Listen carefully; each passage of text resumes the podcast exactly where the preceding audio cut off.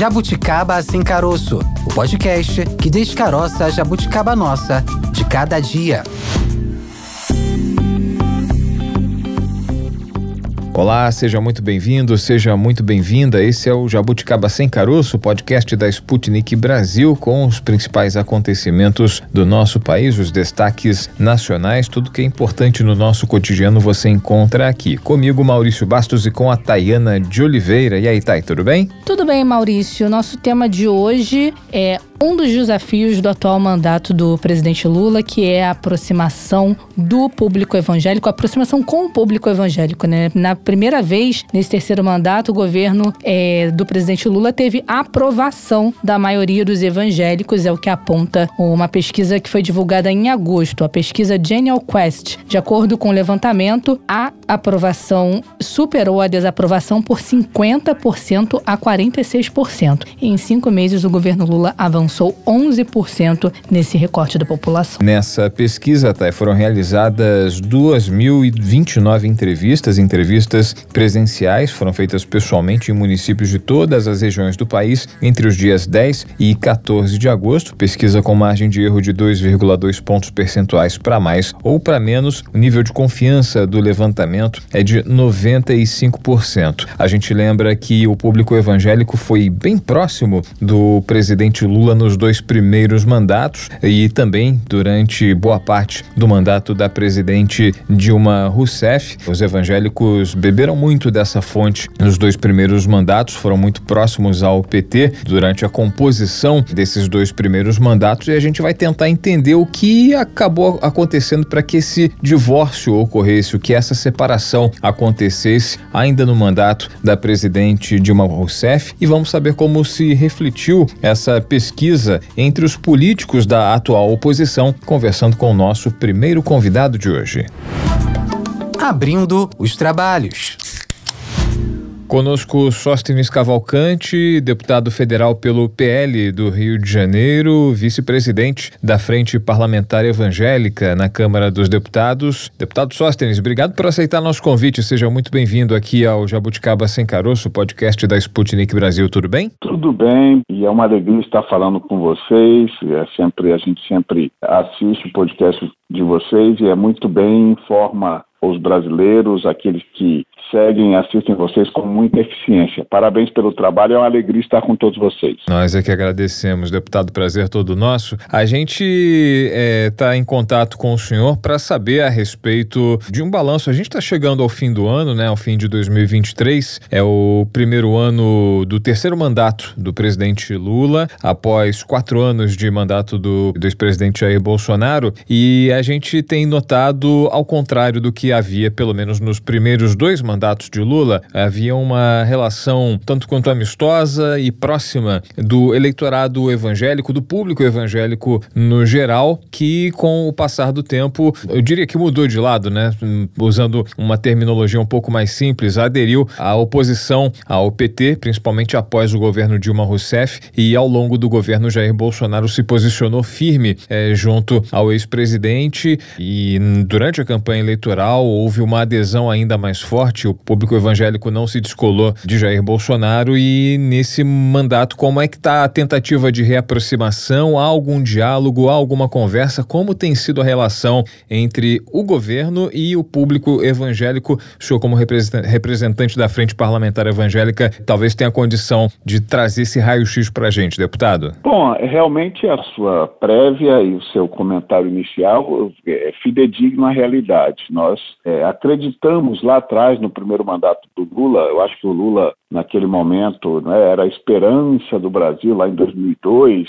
O discurso de justiça social é um discurso que chega ao coração do evangélico. O evangélico é um segmento da sociedade que presta relevantes serviços sociais na área de recuperação de dependentes químicos, visitas a presídios, visitas a hospitais.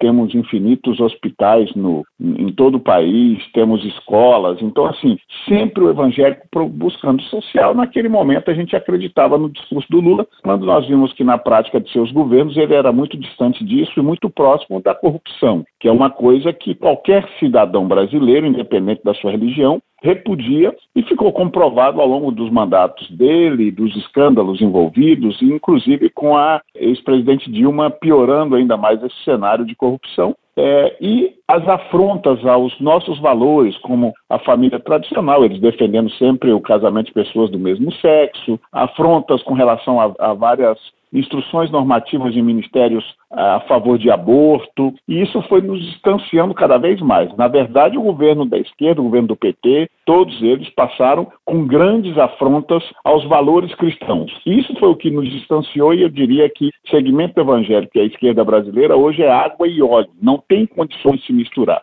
Quando chega o presidente Bolsonaro, ele mostrou outra postura, se aproximou do segmento, e na última eleição ficou muito claro que no segundo turno 80% do segmento evangélico é, fez fez a opção por votar em Jair Bolsonaro e se, se teve no máximo a candidatura do atual presidente da República foi 20% pra, para o governo do PT. É, assumindo agora o governo, eu vejo uma postura de que muitos achavam que eles iriam, iriam tentar é, se aproximar do segmento, mas continuam da mesma forma. Eles não têm interesse. Na verdade, o PT e a esquerda brasileira odeiam o segmento evangélico, querem distância de nós. Em nenhum momento, desde que esse primeiro ano de governo, é, aí está, ele fez sinalizações claras ao segmento. É, logicamente que tentou, como sempre faz em todos os governos, cooptar parlamentares, não pelo viés ideológico, mas sim com o velho, velho fisiologismo de tentar distribuir espaços de cargo de poder, etc. e tal. E aí, com os evangélicos, eles já começaram com instruções normativas, é, tirando instruções normativas que a gente prevenia algum tipo de aborto do Ministério da Saúde, um monte de outros decretos é, interministeriais defendendo ideologia de gênero, que é uma coisa muito cara ao segmento evangélico. Então, ou seja, voltaram mais do mesmo. E é impossível que eles voltem a conquistar a nossa confiança com o comportamento que eles têm, porque é uma questão ideológica. Eles acreditam nisso, ganharam uma eleição falando para um outro público e eles no governo não vão fazer diferente. Estão muito distantes de nós evangélicos. Agora, como o senhor avalia é que foi divulgada uma pesquisa né, no mês de agosto, falando que pela primeira vez é, nesse terceiro mandato do Lula, a, essa pesquisa mostrou que o pre atual presidente teve aprovação do segmento evangélico, mais aprovação do que desaprovação. O índice de aprovação estava mais alto. Como o senhor avalia essa pesquisa? Olha só, eu preciso ser muito fidedigno nessa questão de pesquisas no Brasil. Eu, durante todo o processo eleitoral, falei que os institutos de pesquisa brasileiros ou têm dificuldade, é assim, que, que tem dificuldade, nós sabemos, para medir o segmento evangélico. Eu não sei os motivos, se é erro de métrica de todos os institutos, ou se é um erro porque os evangélicos não gostam de manifestar sua opinião para quando são pesquisados. Pode ser uma das duas coisas. Eu não quero ser leviano. Eu não acredito que seja maldade. Mas já na época da eleição do presidente Bolsonaro, é, os institutos de pesquisa falavam que o segmento evangélico era 50% a 50%. Seria pela pulverização, o deputado, pela pulverização, diria, em relação à quantidade de denominações, enfim, a gente, o público católico, por exemplo, né, só para tratar de uma outra religião cristã, ele é bem definido, né, religião católica, católico, apostólico romano. Agora, quando você parte para o evangélico, são milhares de denominações. É, ter, seria essa a dificuldade? Você me deu uma nova opção que eu não tinha pensado, que pode ser também essa uma das dificuldades. Porque eu não acredito que um instituto de pesquisa que vende esse serviço ele tenha a má intenção de manipular números. Eu prefiro e acredito que é algum erro e este essa sua observação pode ser sim uma terceira dificuldade que eles tenham para fazer essa métrica. Mas todas as pesquisas na época da eleição falavam que o segmento evangélico era meio a meio. E eu falei, vão errar. Porque se o segmento evangélico é 33% é, da população, e aí nós temos 33% da população, aproximadamente, dá um terço, e quando você eu via, eu falava, ó, tem 20 pontos de diferença, vai dar uns no primeiro turno, vai dar uns 65 no primeiro turno, vai dar uns 80 no segundo. E deu certinho, porque foi os 6%. Quando você tira um terço de 18, pontos que eu achava que era a diferença no segmento evangélico, dá seis. É os seis pontos que os, todos os institutos de pesquisa erraram no primeiro turno e os seis que erraram no segundo, que davam uma vitória muito, muito folgada a Lula. Então, eu, não, eu tenho muita dificuldade para acreditar nessas pesquisas e digo que atualmente é, não é verdade que o, o, presidente Lula tenha maioria no nosso segmento, ele continua tendo dificuldades e patinando muito forte, em especial com esses ataques aos patriotas que tem, tinham muitos que estavam ali naquele lugar que eram evangélicos, inclusive o patriota que faleceu essa semana no Clesão, como todos conhecem, era um evangélico, a, a família dele, inclusive, é da minha igreja lá em Samambaia, no Distrito Federal. Então, isso tudo continua refletindo muito forte no nosso segmento. Eu acho que é natural quando um governo está governando que ele tenha uma leve melhora em todos os segmentos, porque isso acontece, ou uma piora, que eu acho que a economia é quem dita muito isso. Esse primeiro ano do governo, eles ainda estão colhendo louros do resultado econômico do, da gestão anterior, mas daqui a pouco eu tenho, como já começou a piorar a economia, daqui a pouco isso vai refletir em números péssimos pra, para o atual governo, porque tristemente é um governo perdulário nas questões econômicas, não tem responsabilidade fiscal, está endividando o país, as estatais voltaram a dar prejuízo em menos de seis meses. Isso é uma prova de que esse governo não tem nenhuma condição administrativa de fazer o Brasil grande. E isso vai refletir também em pesquisas já já. Eu não acredito nessas pesquisas que dão essa vantagem de Lula dentro do nosso segmento evangélico. Quem vive o segmento evangélico sabe que não é a realidade. Deputado, pelo que o senhor fala, a questão básica né, em relação a essas divergências são relativas às pautas, né? As pautas defendidas pela frente evangélica, né, pelo público evangélico e pelo que defende o atual governo, pautas é, relativas a, a questões da família família e questões é, ligadas a, ao campo dos costumes, como se costuma falar. Mas houve, por acaso, algum tipo de tentativa de diálogo, aproximação por algum integrante? Enfim, o, o governo tem alguns integrantes que fazem parte de correntes evangélicas, de correntes protestantes. Existe algum tipo de tentativa de aproximação para um diálogo, para uma conversa, para tentar alguma conciliação relativa a alguma pauta? Ou, como o senhor falou, há uma uma negação em relação à conversa para adesão a, a, a, essas pautas? Não, o governo, assim, é, ele sempre fala que quer conversar depois de, dessas instruções normativas, de destruir algumas do governo anterior, de fazer outras hoje, de ficar dando posse a ministros, falando todes, que é uma coisa que, além de ofender o vernáculo do português, é a gente sabe que também é uma questão ideológica, a famosa questão, ideologia de gênero ou questões de gênero, eles, eles é, decidem se negar a falar a palavra sexo, é, quando nós sabemos que não é não só a luz da nossa fé, mas a luz da biologia. Existem homem e mulher, as pessoas podem ter as suas opções em sua sexualidade, devem ser respeitadas, a gente nunca tem preconceito contra ninguém, ao contrário, o evangélico recebe de braços abertos todas e quaisquer pessoas, entretanto, temos nossas convicções de fé e não abriremos mão dela para questões nenhuma, sejam elas de comportamento social, sexual, comportamento espiritual, é o nosso conceito e a nossa fé, e o Estado laico é o Estado que respeita a fé de todo tipo de fé e protege protege, inclusive, as religiões. Esse é o Estado laico. Tem este dever. Não tem uma religião oficial, mas protege todas que existem, respeita os que não têm religião. Isso é, é um Estado laico. Mas eles confundem Estado laico com Estado ateu. Eles querem, na verdade, a esquerda brasileira que tem o seu viés muito arraigado no marxismo, no socialismo, querem um país ateus, de ateus. E nós somos um país de maioria católica e com um crescimento evangélico enorme, que, segundo pesquisas também, em 2035, é, o Brasil será o maior país evangélico do mundo e, e a gente vê que o governo continua com essa dificuldade, apesar de tentar. Sendo pontual, o governo tem um ministro da AGU, Messias, que de vez em quando tem diálogo conosco por conta dessas questões legais, de instruções normativas. A gente o procura, ele é batista e tem tentado amenizar essas questões junto ao governo, mas a gente sabe da dificuldade. Outro, outro membro do governo que é evangélico, que sempre tenta fazer alguma interlocução é a deputada federal Benedita da Silva, aqui do Rio de Janeiro, colega minha daqui de estado, e mas eles têm muitas dificuldades para conviver, porque a maioria do eleitorado do PT e da esquerda brasileira, eles fazem questão de expor as suas questões ideológicas, que são os confrontos.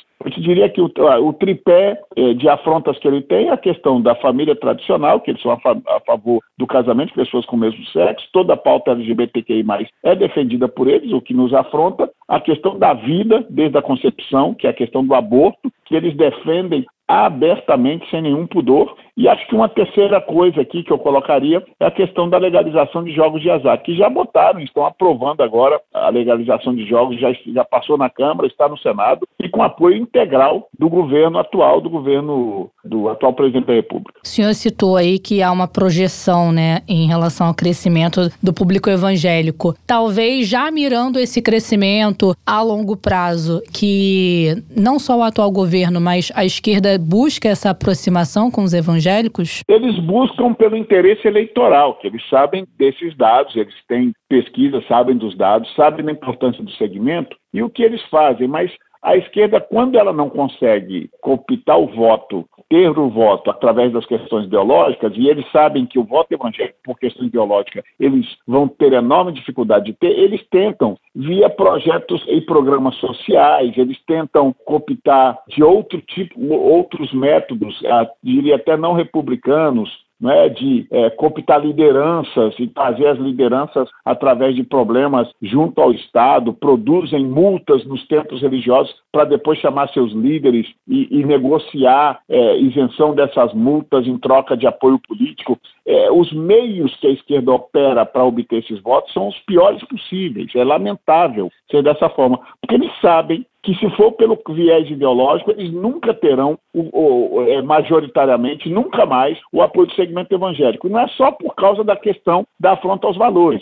Em especial, é por causa da questão dos escândalos enormes de corrupção que tiveram nos seus governos e eles até hoje nunca assumiram. Nós evangélicos, é, o cristão de forma geral, inclusive os católicos, nós temos como princípio o perdão. Entretanto, para a gente perdoar, quem produz o mal ou o pecado, como nós chamamos, tem que reconhecer que pecou, pedir perdão e é dever de nós cristãos evangélicos, católicos, dar o perdão. Agora, quando não se reconhece, quando tem roubo, quando tem não é, tudo que nós vemos de escândalos de dinheiro, de corrupção, quando tem tudo, quando tem prisão, é, aí faz uma chincana no STF para soltar e a pessoa sequer fala que não roubou, que não não tem nada a ver com aquilo, que tudo é problema dos amigos, quem fez foram os amigos. Ou seja, ele nunca reconheceu o seu erro, então, se essa pessoa não reconhece erro, não precisa de perdão. Esse é o problema. A esquerda brasileira e o governo do PT Todos sabemos no Brasil os grandes escândalos de corrupção, a roubalheira que foi mensalão, petrolão, tudo que é ão que eles produziram na vida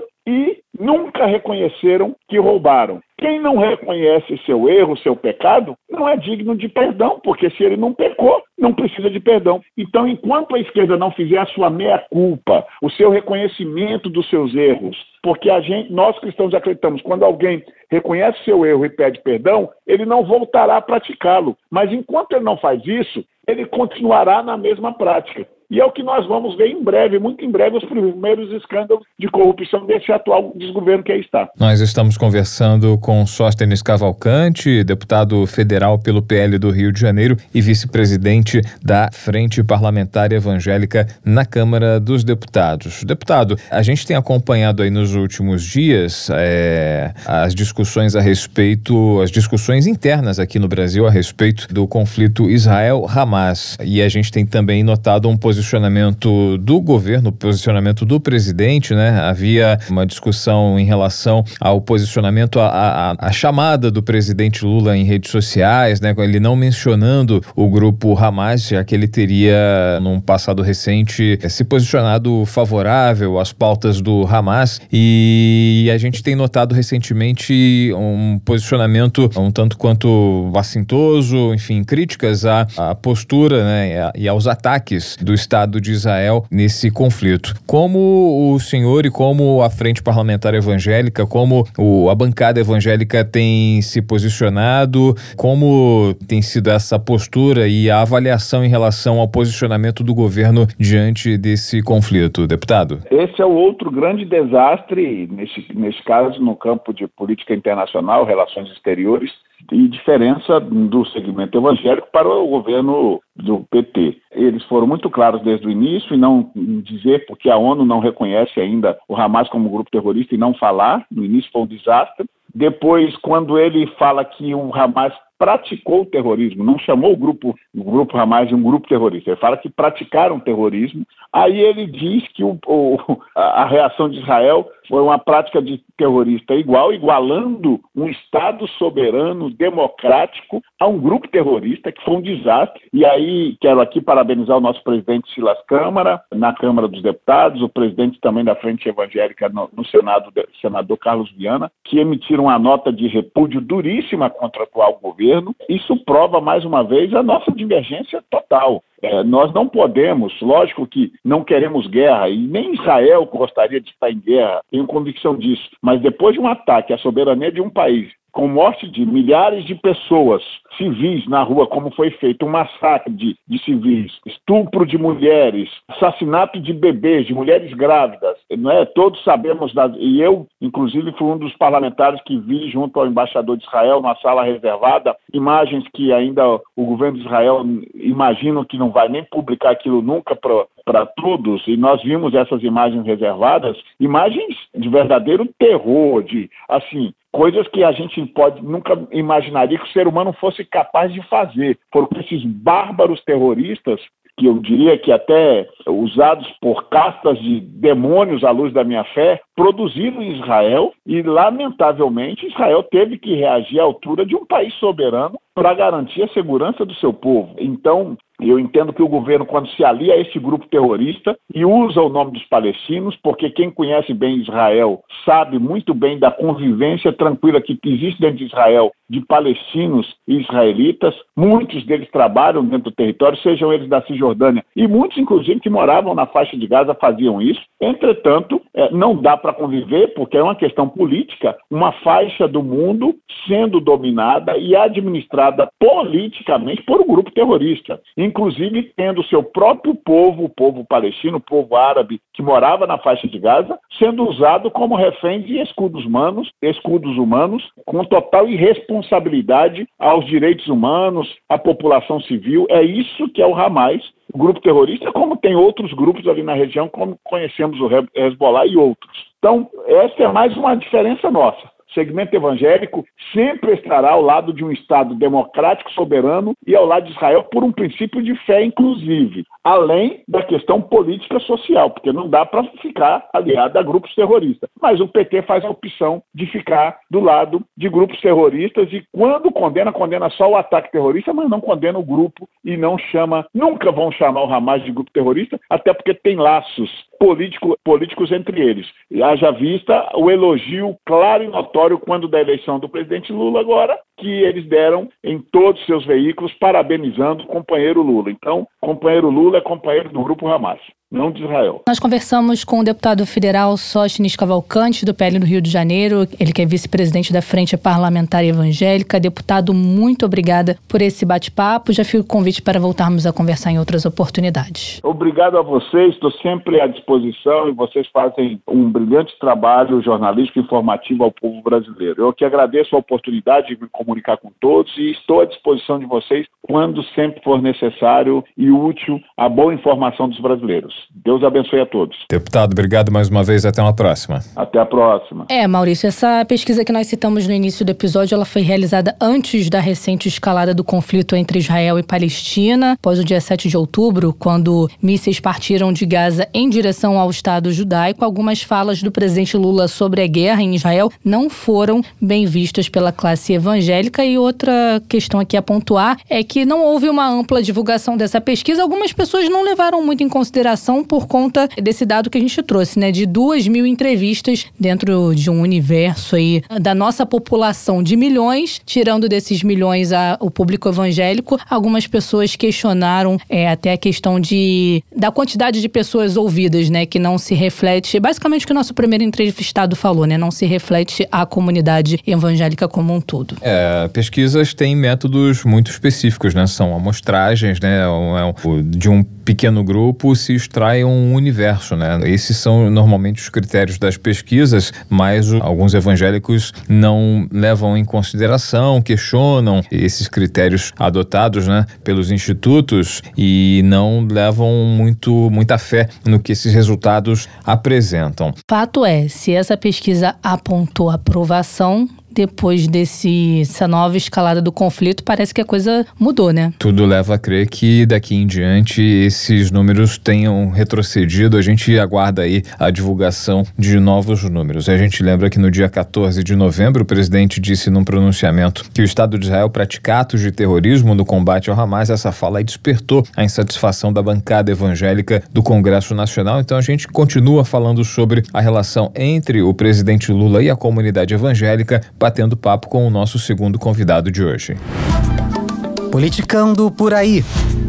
Conosco Sérgio Duzilek, doutor em Ciência da Religião e pesquisador do Núcleo de Estudos e Pesquisa em Filosofia da Religião da Universidade Federal de Juiz de Fora, professor do Seminário Teológico Batista Carioca e pastor na Igreja Batista Marapendi, no Rio de Janeiro. Pastor Sérgio, obrigado por aceitar nosso convite. Seja muito bem-vindo aqui ao Jabuticaba Sem Caroço, na Sputnik Brasil. Tudo bem? Tudo bem, Maurício. Privilégio estar com vocês, com Tayana, e com a equipe que está com você aí. Prazer é todo nosso, pastor. A gente está analisando aqui a adesão do público evangélico, do público protestante, é, em especial o neopentecostal, que compõe a maioria dos evangélicos em território nacional, em território brasileiro. Um grupo que, ao longo dos últimos anos, se mostrou muito associado ao último presidente, Jair Bolsonaro, que sempre colocou à frente as pautas de defendidas por essa fatia da sociedade e nos últimos tempos é, meio que polarizou, rivalizou no cenário político nacional, graças aí a seus líderes que nos últimos anos, nos mandatos anteriores, estiveram, por coincidência, ao lado dos governos do PT, tanto do presidente Lula como da ex-presidente Dilma Rousseff. Como o senhor enxerga a adesão desse público ao atual governo Lula, pastor? Então, primeira coisa a destacar, Maurício, assim, é que a felicidade para Bolsonaro e infelicidade para nós é que a extensão da ação de Bolsonaro não ficou restrito aos grupos neopentecostais, mas atingiu também os ramos do protestantismo histórico do lado de cá, mais por conta da semeadura de um fundamentalismo é, de corte protestante. Esse grupo neopentecostal, que é o que você me pergunta, ele é um grupo que ele tem muito, muita adesão a um, ao poder, a, a quem está no poder. Talvez isso traga algum tipo de aproximação, né? Já alguns líderes desse grupo, desses grupos neopentecostais, que têm assento ou que possuem deputados e senadores no Congresso Nacional, já se encontram reunindo com ah, lideranças do governo do PT, ah, justamente porque eles não estão interessados numa é, bandeira ideológica, mas sempre foram mais afeitos, na minha percepção, a uma questão de proximidade com o poder. É, são os interesses é, que estão em jogo. Eu gosto de dizer, até escrevi no capítulo agora para um livro, Maurício, que é o, o, o pastor Eurico Miranda. Estou ali para defender os interesses do Vasco, né? Então, a gente, a gente tem esse tipo de, de liderança é, cristã, ou que se chama de cristã, que alça o voo na política para defender os interesses da, da sua denominação, em primeiro lugar, e também, talvez, quem saiba, defender os próprios interesses. A grande questão é se os demais grupos é, entrarão é, nessa aproximação também. Logicamente que há uma resistência é, colocada ah, e capitaneada por certas figuras histriônicas do meio evangélico, mas isso, se essas figuras histriônicas ficarão sozinhas ou se continuarão é, criando ou mantendo uma redoma em relação ao governo do PT, isso só o tempo dirá e também a habilidade negocial e também a habilidade é, relacional é, do presidente Lula em especial, poderá é, fazer frente a essa situação que está dada, né? E como o senhor avalia atualmente a relação do governo Lula com os evangélicos progressistas? Porque durante a campanha muito foi veiculado na imprensa sobre a aproximação entre esses evangélicos e o até então candidato à presidência, Luiz Inácio Lula da Silva. E esse ano, o que após a posse, o que nós ouvimos muito falar na mídia foi sobre esquecimento desse público. Como o senhor avalia essa relação atualmente? Então, assim, é, me parece, Tayana, que o, o presidente Lula, e, em parte, ele está certo, em parte, ele tem uma postura de não associação da religião com a questão política. E eu admiro isso nele. Só que a realidade que está posta no Brasil não permite mais, na minha percepção, esse turismo. Então, ele tem que, na minha visão, conversar e abrir um diálogo com lideranças evangélicas. Né? Eu fiquei, assim, é um pouco estarrecido, por exemplo, na hora de formação do Conselhão, de ver merecidamente indicado e nomeado o padre Júlio Lancelotti, por quem eu tenho grande admiração, é, mas não ver também o pastor Ariovaldo Ramos nesse processo, né, nessa indicação também. Isso aí é indicativo de que talvez haja um certo ressentimento do governo com os evangélicos. Só que o ressentimento é por onde opera fundamentalismo religioso, né? E também por onde opera a extrema-direita. Então, se o governo não for capaz de conversar com os evangélicos, a tendência é que aquilo que foi só um, um, um elemento contributivo no, nas eleições, que depois passou a ser o pêndulo da balança, agora se torne fato determinante das próximas, é, dos próximos pleitos. E nesse sentido, a gente corre o risco, Deus queira que não aconteça, mas a gente corre o risco de ter essa, esse projeto de poder de um evangelistão acontecendo é, no Brasil. Os mais entusiasmados líderes com o Bolsonaro não querem nem o Bolsonaro, eles querem um líder cristão, com pedigree cristão, evangélico.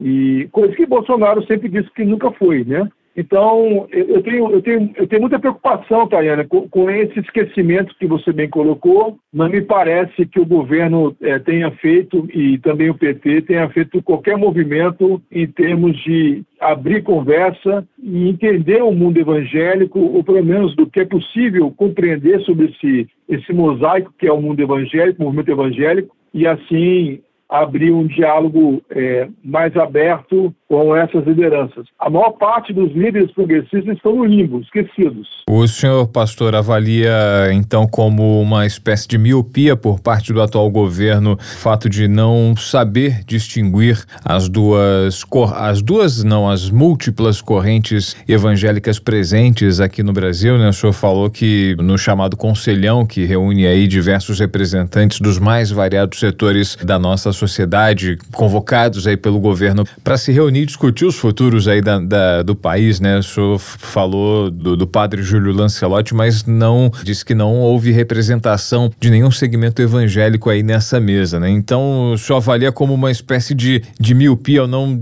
saber distinguir, falou aí do, do pastor Ariovaldo que seria uma, um representante da, dos poderia ser um representante dos evangélicos e ele sequer foi relacionado, por exemplo, e ao mesmo mesmo tempo, eu pergunto também para o senhor: caso o pastor Ariovaldo ou um outro representante do movimento progressista evangélico, como o pastor Caio Fábio ou outros religiosos progressistas evangélicos, né, se eles fossem convocados, eles de alguma forma seriam é, reconhecidos pelo movimento evangélico como um todo, né? Por exemplo, os neopentecostais é, teriam o pastor Ariovaldo, é, enxergariam como um representante desse segmento? Duas perguntas e uma para o senhor, pastor. Tá joia, Maurício. Obrigado. Vamos lá. Eu não sei se é miopia, tá? Eu, eu acho que a miopia é um, ao mesmo tempo que a ideia da miopia, ao mesmo tempo que ela mostra uma, reconhece o fato de não estar vendo, é, também isenta aquele que não vê. Eu acho que é uma questão um pouco mais séria. Eu acho que o governo não quer ver. Então, assim, é como você é, deslocar o olhar. Eu não vou olhar nessa direção, eu vou olhar em outra direção. Logicamente, o governo tem o direito de fazer isso, só que a consequência dessa, desse, desse olhar é, pode trazer uma dificuldade, a ausência desse olhar pode trazer uma dificuldade grande, como já, já quase trouxe na eleição, nas eleições do ano passado. O preço político a ser pago é muito alto, pastor. Exatamente. E assim, a aliança da extrema-direita com o fundamentalismo cristão, é, protestante de modo especial, ela está dada. Então, assim, é, é, é muito preocupante que o governo não consiga é, ou não queira olhar para isso, entendeu? Assim, é, é lógico que os indicadores sociais e econômicos melhorando, a tendência é que parte de um grupo que não é o, o, o chamado bolsonarismo raiz penda para repensar o governo Lula, né? Ou até uma abertura para o governo Lula. Mas esse movimento que, que baseado só nos indicadores socioeconômicos, ele, Maurício e Itaiana, eu acho que não é um caminho é, que perfaz o movimento evangélico. Eu sempre digo o seguinte: melhorou a economia, está todo mundo com pleno emprego e recuperação é, salarial dos ganhos é, do trabalhador. O pastor chega e fala assim: está vendo como Deus é bom? Até pegando um, um diabo como Lula, ele usa para abençoar o povo dele. Então, assim, esse discurso, ele, ele acaba acontecendo na vida das igrejas, ou pode acontecer na vida das igrejas, e continua colocando sobre Lula uma pecha que não cabe a ele, que é esse processo demonizante que aconteceu em 89, né, na eleição contra o Collor, e aconteceu de novo agora com muita força em 2022. É, sobre a sua segunda pergunta, Maurício, eu tenho aqui uma, questão de leitura, assim, é, uma percepção. Eu acho assim que o governo, é, quando a gente fala em diálogo, não é para sentar com, com, as mesmas figuras que estão aí essas figuras histriônicas que estão aí é, demonizando o presidente né, e o PT. Figuras não tem, não tem diálogo com elas, nem, nem, nem deve ter. Mas existe uma massa de lideranças religiosas né, nas diferentes tradições que, que compõem é, esse mosaico religioso do Brasil que elas estão ou estariam abertas, né, pelo menos a conversa a, a ponderação, estariam propensos a sopesar os argumentos, e eu acho que é nesse campo que ah, deveria haver uma atuação é, do governo, né? Então, assim, eu não espero muita coisa, vamos passar aqui no, nas igrejas evangélicas, eu não espero muita, muito diálogo com é, as lideranças das mega churches, vamos dizer assim. Mas a grande massa que está na, na liderança de pequenas e médias igrejas, elas têm, elas podem ter uma abertura para essa conversa é, se começar a, a, a, ela ser efetuada, né? O pastor Ariovaldo, ele ficou chancelado, né, ou carimbado como o pastor do Lula, né? Isso traz alguma dificuldade inicial? Pode até trazer, mas o fato é que pastor Ariovaldo, antes de subir no palanque daquele caminhão de som lá em frente aos sindicatos metalúrgicos do ABC, quando o presidente Lula foi preso é, pela Polícia Federal. Antes daquilo ali, pastor Leovaldo era uma das vozes mais respeitadas e com maior penetração no meio evangélico do Brasil. E eu acho que, mesmo após o cancelamento que ele sofreu ao subir naquele, naquele trio elétrico, naquele caminhão de som, naquele palanque, eu acho que a coerência de vida dele continua falando mais forte do que esse cancelamento. E ele seria, eh, na minha percepção, um excelente nome. Se ele toparia ou não, aí é uma outra conversa. Mas ele seria, na minha percepção, um excelente nome. Na sua opinião, pastor, visando já 2026, né? O senhor acha que, do jeito que as coisas estão, se nenhuma medida, nenhuma estratégia for adotada, quando chegarmos lá, vai ser mais difícil para os políticos mais progressistas, né, alcançarem esse grupo evangélico? Excelente sua pergunta, Tayana. Eu tenho é, plena convicção de que é isso que vai acontecer. O PT está atrasado, o governo está atrasado nessa aproximação, nessa conversa, nesse diálogo, na minha visão converso muito com um pastor é, jovem, ou pelo menos mais jovem do que eu, de Belo Horizonte, que ele tem falado lá constantemente, dizendo que praticamente o Nicolas vai ser o novo prefeito de BH. Então, assim, isso é assustador, na minha visão. E embora a influência evangélica em Belo Horizonte, eu morei em BH e fui para lá em 86 e morei até 95, início de 95 os evangélicos nunca tiveram muita força lá. Para mim, que, que, estou fora de lá desde 95, ah, só indo lá de vez em quando para visitar alguns amigos, saber que há uma possibilidade dessa, dos evangélicos serem determinantes é, na escolha do prefeito, e ainda mais que prefeito, ou que possível prefeito, é, para mim é assustador. Então, assim, eu, eu acho que essa conversação, esse diálogo, ele precisa acontecer para ontem, está tendo um encontro aí nesses dias do Núcleo de Evangélicos do PT, com a Benedita, pastor Ariovaldo, entre outros, né? A presidente Gleide também vai estar. é, segundo anunciado, mas assim, a, o PT precisa entender o que, que é o movimento evangélico, o que, que é esse, esse mundo evangélico, é para ontem. Não adianta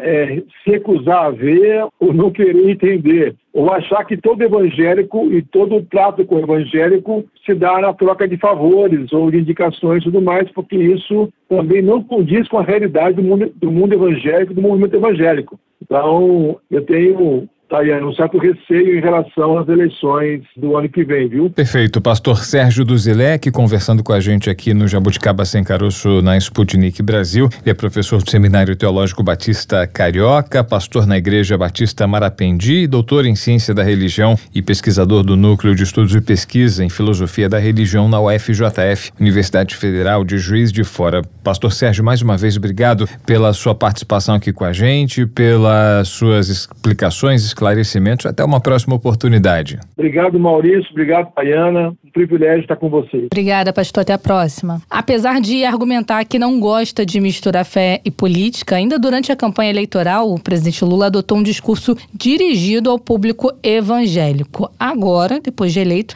podemos dizer, Maurício, que o presidente tem se posicionado favorável às pautas desse grupo? Acho que você pergunta para a gente fazer para a nossa próxima convidada aqui do episódio de hoje. Direto do Palanque.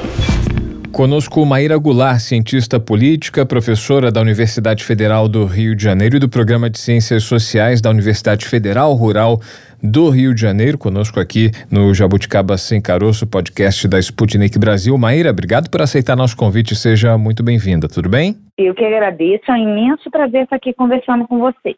Maíra, a gente tem quase um ano de governo Lula, do terceiro mandato do presidente Luiz Inácio Lula da Silva. A gente está analisando a participação da, do segmento evangélico, em especial o neopentecostal, que representa a maior parte dessa fatia da população. Esse grupo esteve presente, muito presente, nos dois primeiros governos, nos dois primeiros mandatos de Lula, também no mandato mandato da ex-presidente Dilma Rousseff, se descolou com a chegada, com o impeachment de Dilma e a entrada de Michel Temer, colou, grudou, se agarrou durante o mandato de Jair Bolsonaro com as pautas associadas, as pautas especialmente de comportamento, as pautas morais, mas nesse momento se mantém ainda um tanto quanto distante do poder. Na tua opinião, como é que estão os acenos do governo nessa significativa fatia da população? Como está a relação entre os evangélicos e o terceiro governo de Lula? Bem, eu acredito que, como você colocou bem, né, é a relação entre esses dois campos, né, o campo dos evangélicos e o campo das elites políticas, ele passa por vários atravessamentos, né? Um deles é essa questão dos direitos civis que você bem colocou. O outro é uma questão de é, satisfação econômica, né? Direitos econômicos, consumo. E nesse sentido, eu acredito que tanto a proximidade no passado, como uma aproximação é, que tem sido observada nas pesquisas de opinião, né? Uma melhora da aprovação do governo Lula 3 dentre os evangélicos, ela pode ser explicada por uma sensação de bem-estar econômico, né, que está é, começando a surtir efeito é, nos segmentos não da base da pirâmide, mas aqueles que estão logo acima da base da pirâmide, são segmentos intermediários nesse sentido, que não são a base, não são os mais os absolutamente mais pobres, mas são aquela classe média muito baixa, classe média, o 2 a 5 salários mínimos. E na sua opinião, o governo tem se posicionado a favor, de, de, de forma favorável às pautas do, dos evangélicos? Em relação às pautas econômicas, como taxação e mesmo essa melhoria da situação do conforto, né, da percepção econômica por parte da população, o governo sim tem é, dialogado e tem atendido de alguma maneira essas expectativas, né? seja essas expectativas diretas da comunidade evangélica em relação a isenções fiscais e outros temas específicos econômicos, seja nessa maneira mais difusa, atingindo o segmento econômico de maneira geral. Por exemplo, desenrola, né, e você permitir é, atuar nessa, nessa, nessa população que está muito endividada é algo que melhora a avaliação do governo. No que diz respeito às pautas de direito civil, o governo Lula 3, eu tenho falado muito sobre isso, ele está fazendo uma aposta em é, deixar isso relativamente de lado, tirar a ênfase discursiva nesses temas de direitos civis. Eu não gosto de falar temas morais, né, porque para mim eles são mais do que temas morais. O racismo, o feminicídio, machismo não são temas, a homofobia não são temas propriamente morais, né? Eles dizem respeito aos direitos civis das minorias. Esses temas o governo tem preterido em detrimento das temáticas econômicas, não só por encontrar mais consenso, mas porque são temas que não deflagram a polarização ideológica e, portanto, permitem, quando você deflagra a polarização ideológica, você fecha o outro grupo, o outro grupo reage e eles querem, o governo Lula 3 aposta numa desativação da polarização e desse comportamento reativo de alguns segmentos que estavam associados ao bolsonarismo. Ou seja, a batalha está ainda basicamente você levantou essa questão da reforma tributária, né, que alguns segmentos evangélicos, especialmente se levantou o nome do Silas Malafaia, ainda está dentro do campo das narrativas na busca de delimitar espaços no cenário político, é por aí. Exato, é, é uma disputa para você manter aquela sua base eleitoral, mas também sua base de seguidores. Há um certo risco de a proximidade com aquilo que é identificado como esquerda prejudique você, é, a pessoa, né, o líder, enquanto líder de um nicho que se entende de determinada maneira, se entende como de direita. Sabendo que essas categorias, né, direita, esquerda, elas são símbolos, assim como outros símbolos, como é o caso que, de uma pergunta que eu sei que você vai me fazer, como o Estado de Israel é um símbolo, e esses símbolos, eles servem para dar coesão, atrair grupos diferentes, com interesses diferentes, dentro é tá dentro de um grande sujeito político. Então, seja a, a ideia de direita, né, ela funciona muito bem para você entender é como que essa ideia ela tem seu sentido, seu conteúdo flutuando de acordo com os, os sujeitos e grupos sociais que ela está atraindo, né? Para aqueles que são liberais na economia, direita significa livre mercado. Para aqueles cuja identidade está mais associada à questão dos direitos civis, dos direitos sobre o próprio corpo, o entendimento de família, direita vai significar um posicionamento conservador nesse sentido. Nesse âmbito da questão envolvendo a guerra em Israel, professora, a senhora acredita que o posicionamento do presidente Lula diante do que está acontecendo lá entre Israel e Hamas, isso pode estar dificultando uma maior aproximação com esse, essa fatia da população, os evangélicos? É mais um dos elementos que estão sendo resgatados para funcionar como símbolo para lembrar essas bases de que é preciso manter essa diferenciação, é preciso manter essas fronteiras em relação à esquerda, em relação ao governo. Daí a evocação dessa simbologia do Estado de Israel, da guerra contra o Hamas, por parte dessas lideranças de direita para evocar essa memória, para evocar essa lembrança. É algo análogo ao que está acontecendo agora com a reforma tributária. Está sendo usada como um símbolo ainda que o seu conteúdo ele não faça tanto é, sentido nessa direção, ele, o símbolo está sendo mobilizado como uma reforma tributária de esquerda, como se a crítica a condução do Estado de Israel na guerra contra os palestinos fosse algo de esquerda ou associado a um conteúdo de esquerda. Isso é uma narrativa que é utilizada para manter a coesão de grupos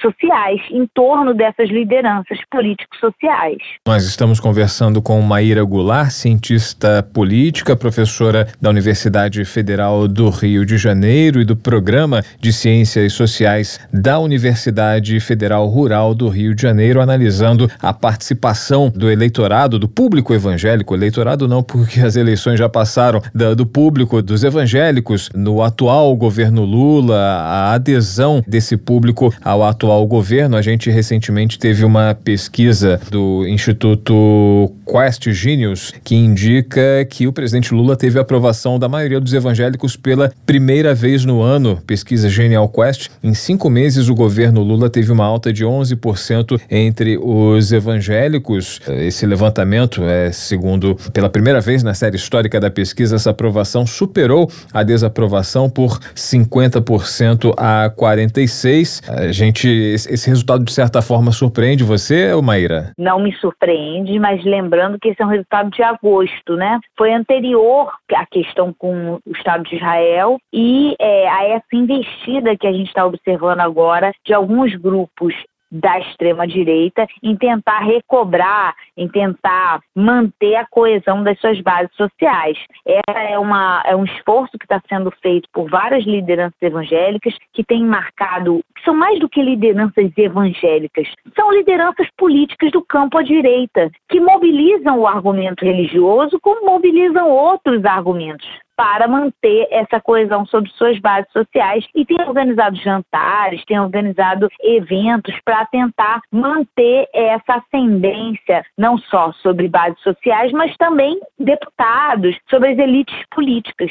E aí a gente, o que eu acho que a gente tem que prestar atenção é que a gente está tendo uma queda de força, né, entre a atração que o governismo e a melhora das questões econômicas exerce, no caso do governismo, sobre as elites políticas e no caso das questões econômicas sobre a população, se isso vai prevalecer do que essas narrativas, esses discursos de conteúdo fortemente ideológico e extremista por parte dessas lideranças do campo da extrema direita. Agora ainda durante a campanha presidencial, antes das eleições, muito é, foi falado na questão da estratégia do Lula, da, da equipe dele, em, em buscar essa aproximação com esse público a partir de uma percepção do crescimento desse grupo, né, dos evangélicos, ah, um público que vem crescendo cada vez mais aqui no Brasil. Dá para considerar agora, já passado a, é, esse praticamente primeiro ano, né, desse terceiro mandato, que essa estratégia deu certo? Eu acredito acredito que a estratégia do governo está dando certo, assim, está se mostrando acertada. É uma compreensão muito nítida que eu acredito que alguns segmentos do governo estão é, adotando, né, uma compreensão nítida que eles possuem e que às vezes falta a alguns segmentos da esquerda. Que o grande desafio desse governo, Lula 3,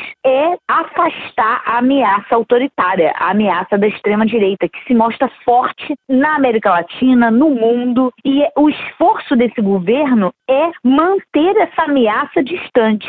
Então, mais do que outras pautas, né, mesmo pautas muito relevantes como essa dos direitos civis, são secundarizadas pela percepção de que esses valores, que a extrema-direita está muito forte na sociedade e que qualquer movimento pode deflagrar a reação desses grupos sociais que têm, que têm seu direito, que são soberanos em termos, têm direitos, é, eles são eleitores, eles são cidadãos e eles precisam, eles, eles vão se manifestar se se perceberem de alguma maneira bypassados, se perceberem que eles estão sendo fustigados nas suas preferências político-sociais.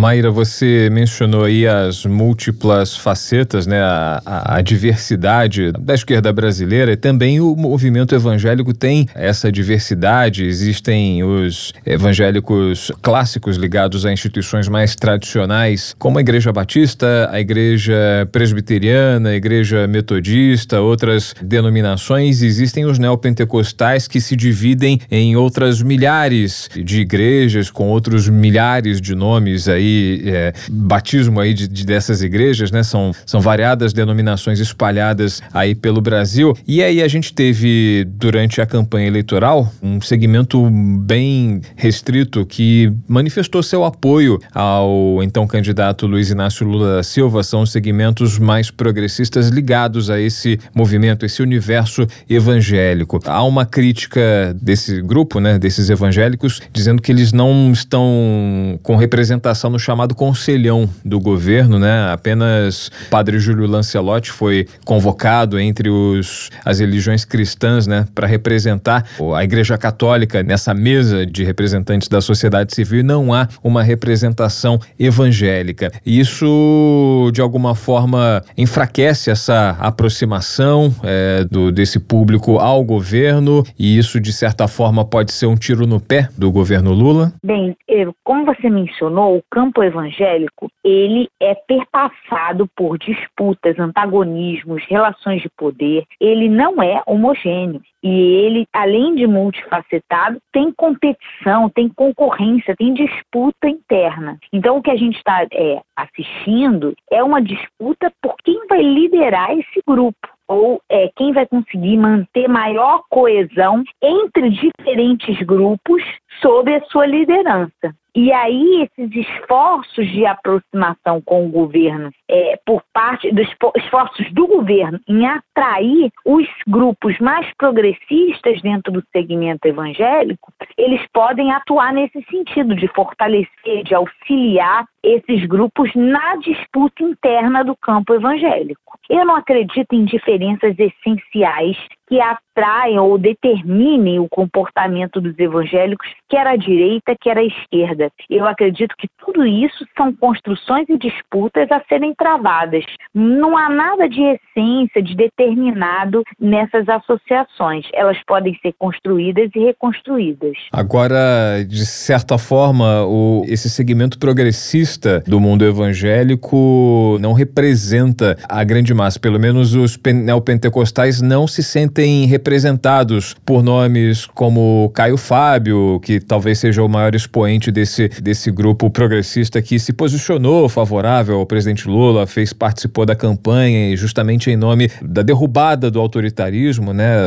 O Caio Fábio, a gente é, olhando o histórico dele, ele nunca foi associado ao PT ou à esquerda, inclusive na época da campanha eleitoral de 89, se não me falha a memória, apareceu vinculado, é, já esteve vinculado a Collor, a Fernando Henrique Cardoso, a expoentes da direita e do centro, e nessa última campanha ele esteve associado ao candidato Lula e participou aí dessa base de apoio junto ao eleitorado evangélico. Mas os neopentecostais não têm os progressistas como seus representantes. Isso de alguma forma é, seria um esforço inócuo, sem efeito, atrair esse segmento mais progressista dos evangélicos? Exato. Eu acho que esse esforço tem que ser feito, não no sentido de entender que os evangélicos são um grupo só e aí o negócio é disputar os evangélicos através dessas lideranças, mas disputar os grupos que eles lideram. E sabendo que isso tem condicionantes, muitas vezes são grupos mais embranquecidos, são grupos mais bem colocados na pirâmide econômica. Há ainda um campo muito forte para ser disputado, para ser trabalhado dentro do, dos segmentos evangélicos negros e de classe popular que eu acho que esse é o grande desafio do, do, governo Lula e da esquerda de maneira geral é atrair, aumentar a conexão com esse grupo, sabendo que vai ter como obstáculo o fato de que já existem ali bem instaladas, bem azeitadas máquinas, né, máquinas de liderança política, estruturas já consolidadas de lideranças políticas por parte de membros da extrema direita. Talvez a comunicação nesse sentido seja ainda falha por parte da esquerda e do governo governo saber falar com, com esse público e também saber diferenciar e, e dizer que, enfim, entender que os evangélicos não são uma massa uniforme? Perfeito. Eu acho que isso está sim bem entendido, mas isso não resolve a questão, né? Não resolve a questão de o que fazer com aqueles segmentos que já têm lideranças políticas bem instaladas, bem sedimentadas. É claro que o esforço, quando ele se dirige a esses grupos dentro do segmento evangélico, que são mais próximos da esquerda, que já são mais progressistas, isso é bom é, para aumentar a competição, a concorrência, a disputa interna dos segmentos. Maíra Goulart, cientista política, professora da Universidade Federal do Rio de Janeiro e do Programa de Ciências Sociais da Universidade Federal Rural do Rio de Janeiro, aqui com a gente no Jabuticaba Sem Caroço, podcast da Sputnik Brasil, falando da relação dos evangélicos com o presidente Lula em seu terceiro mandato. Maíra, mais uma vez, obrigado pela sua participação aqui com a gente, obrigado pelas tuas explicações, pelo teu ponto de vista e até uma próxima oportunidade. Eu que agradeço e eu quero ressaltar a importância que nós, do campo progressista, não nos coloquemos num lugar de superioridade moral e olhemos para esses grupos com um certo desdém intelectual. Eles são grupos intelectualizados, que têm uma prática discursiva muito potente, que têm um sistema de crenças que é coerente e eles precisam ser respeitados enquanto atores. Eu acho importante ressaltar isso agora no final. Perfeito. Obrigado mais uma vez, Maíra. Obrigada, Maíra. Tchau, tchau. Eu que agradeço. Tchau, tchau. Ponto final em mais um Jabuticaba Sem Caroço. Estivemos aqui por uma hora analisando a proximidade ou distanciamento dos evangélicos do governo Lula. A gente volta amanhã aqui no Jabuticaba Sem Caroço com um assunto que merece toda a nossa reflexão. Vamos tratar do abandono de menores. De crianças e adolescentes, dados alarmantes aqui no Brasil. É o que nós vamos discutir no episódio de amanhã. Tchau! Lembrando que estamos nas redes sociais. Opa! Tem o Instagram agora também, arroba jabuticaba underline SC e o nosso tradicional Twitter, que é o arroba jabuticaba SC. Você pode nos seguir e também interagir conosco por lá. É só acessar. Então siga, curta, compartilhe. Fique com a gente sempre. Tchau, tchau, Maurício. Até amanhã. Até amanhã. Amanhã tem mais. Tchau, tchau. Jabuticaba Sem Caroço, o podcast que descaroça a jabuticaba nossa de cada dia.